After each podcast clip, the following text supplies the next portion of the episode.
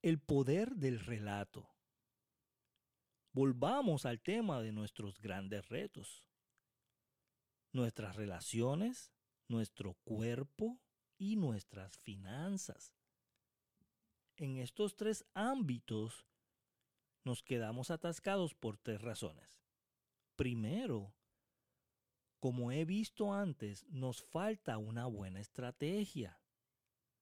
Todos conocemos alguna pareja en la que él no habla y ella no para de hablar. Ninguno de los dos entiende lo que el otro necesita y aún menos actúa en consecuencia. ¿Y qué decir del amigo que pasa de una dieta relámpago a otra? ¿O siempre está buscando una manera mágica de ganar un millón de dólares y cree que si no la encuentra, nunca podrá ser financieramente libre? Sin una buena estrategia, fracasaremos. Y cuando fracasamos, desarrollamos un mal relato. Mi esposa nunca estará satisfecha conmigo. Nunca adelgazaré. Los únicos que hacen dinero son los que ya lo tienen. Estos relatos castradores nos impiden encontrar las buenas estrategias o, si las tenemos, ponerlas en práctica. ¿Conocemos a alguien así? Ponemos la solución delante de sus ojos y ellos siguen diciendo, no, no funcionará porque, bla, bla, bla. y nos dan un millón de razones, se saben todas las excusas. Así pues, si conoces las buenas estrategias, ¿por qué no las sigues? ¿Por qué siguen sin conseguir sus objetivos? ¿Por qué les cuesta tanto tener una relación apasionada o perder peso de una vez? Son el 70% de los estadounidenses gordos porque la estrategia para adelgazar, ponerse en forma y estar saludable es muy complicada. ¿Está la información oculta y solo a disposición del 1%? ¿O es carísima? Diablos, no. Hay respuestas por donde quiera. Hay un gimnasio a cinco minutos en coche. No quiera Dios que vayamos andando.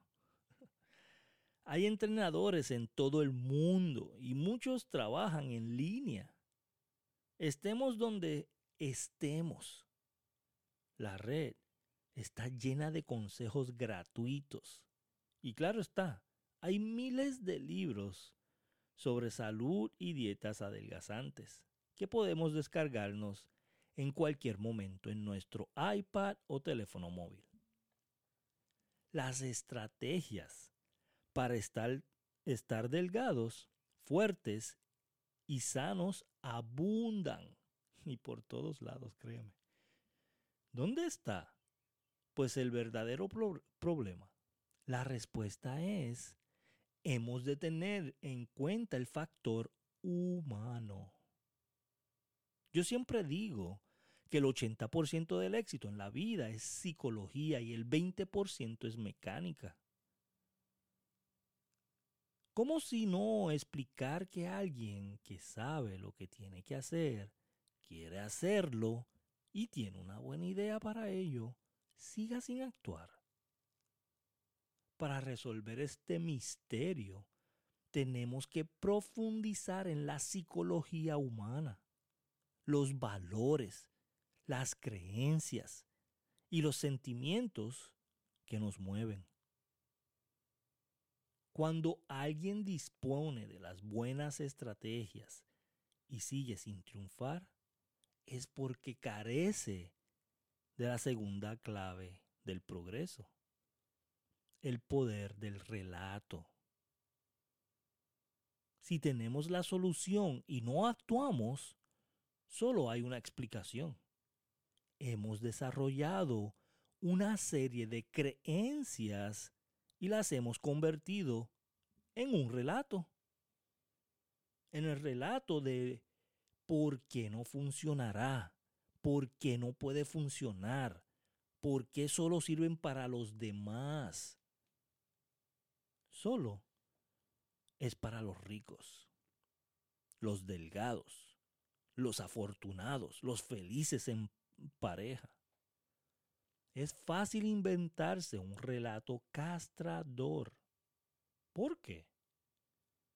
Pues molestarse en actuar siguiendo una estrategia que sabemos que va a fracasar.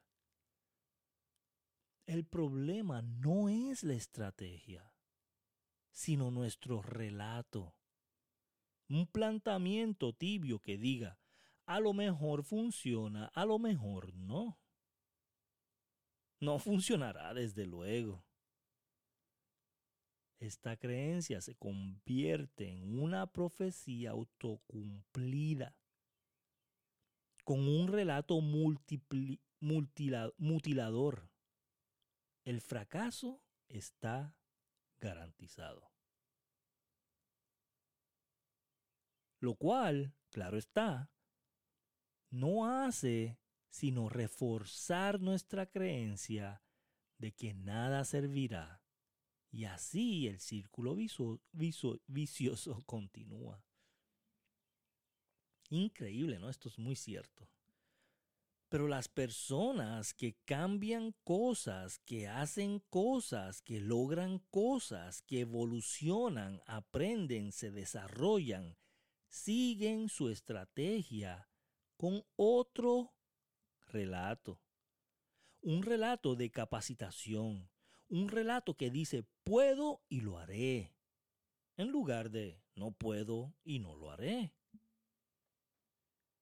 Deja de ser un relato castrador y conviértete en un relato de capacitación.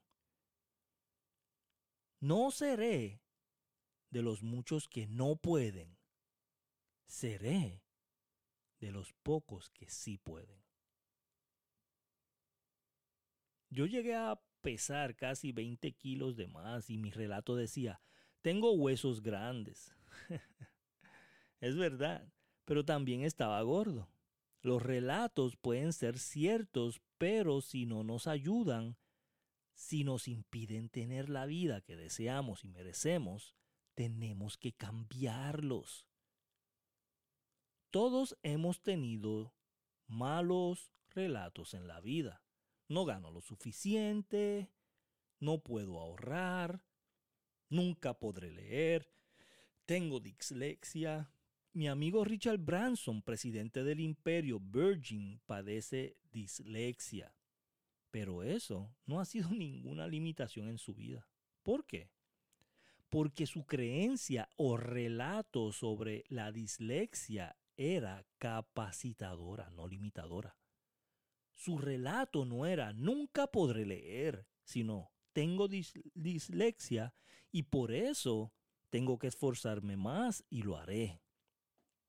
Podemos usar nuestro relato o nuestro relato puede usarnos a nosotros. ¡Wow! Increíble, ¿no?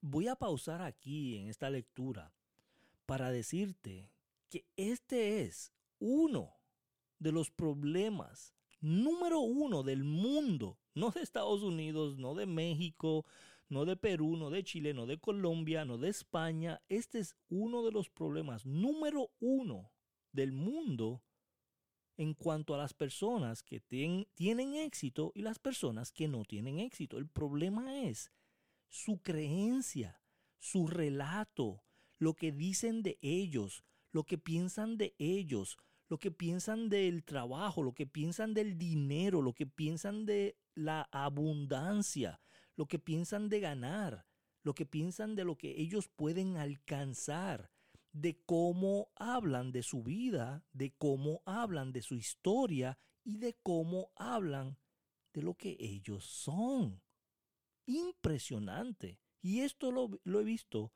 día tras día, persona tras personas, altas, bajitas, jóvenes, adultas, personas con estudio, personas sin estudio, personas que tienen alguna profesión, personas sin profesión, de todo tipo de personas. He visto que no han podido llegar a donde quieren llegar porque su relato, su historia, su creencia, su verbo, su lenguaje es de quitar en vez de dar. es increíble. Por eso yo siempre digo, cambia tu lenguaje y tú cambias. Sigamos. Todos encontramos un relato capacitador si lo buscamos. Lo malo de nuestra vida es tan fácil de encontrar como lo bueno. Cuando cambiamos nuestro relato. Si no encontramos una buena pareja, es porque no hay buenos chicos, o porque son homosexuales y nosotros no lo somos, o porque sí lo somos y ellos no. Siempre hay un relato, ¿no? Los relatos controlan nuestras emociones y las emociones motivan nuestra conducta y acciones. Permítase hacer una pregunta. ¿Nos preocupa el dinero? ¿Nos quita el sueño? ¿Nos estresa pensar en la próxima paga? ¿La cuota del coche? ¿La matrícula de nuestros hijos? ¿Si tendremos dinero suficiente para jubilarnos? ¿Hasta qué punto nos preocupa nuestra situación financiera? ¿Nos hemos preguntado alguna vez si no podría matarnos todo ese estrés. Kelly McGonigal, una psicóloga de la salud de la Universidad de Stanford, estuvo advirtiendo sobre los peligros del estrés toda una década hasta que se dio cuenta de que quizá eran sus consejos más que el estrés mismo lo que mataba antes a la gente. Estoy convirtiendo un estímulo, el estrés, que podría vigorizar a las personas en causa de enfermedad. Dio un paso adelante en su pensamiento y tras intensas investigaciones cambió completamente su punto de vista. Resulta que el estrés puede ser nuestro aliado del mismo modo como tensamos un músculo para reforzarlo, levantando pesas o corriendo. La tensión emocional también puede hacernos física y psicológicamente más fuerte. Y yo sé que están pensando, esto está loco, pero sigamos. McGonigal destaca estudios que demuestran que cuando cambiamos nuestra manera de pensar sobre el estrés, también podemos cambiar la manera como nuestro cuerpo reacciona físicamente a él. Según un estudio realizado a lo largo de 80 años, los adultos que sufrían mucho estrés y creían que el estrés era perjudicial para su salud, vieron cómo su riesgo de morir aumentaba un 43%. Esto sí que me interesa a mí. Perdón, esto sí que me estresa a mí.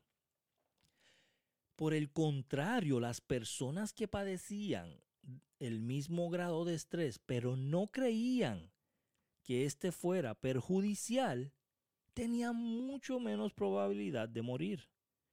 McGonigal dice que los síntomas físicos de estrés, palpitaciones, respiración agitada, sudoración, no son siempre señales físicas de ansiedad o de que no tenemos bien la atención.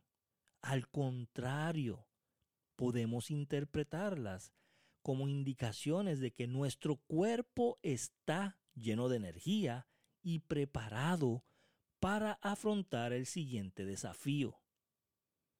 La cuestión es que la ciencia ha demostrado ya que lo que pensamos del estrés cuenta el relato que asociamos con el estrés.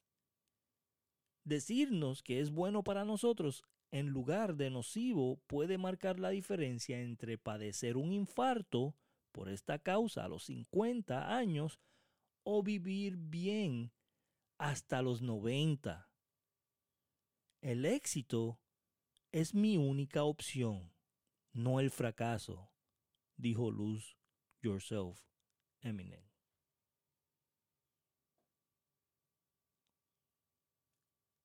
¿Con qué?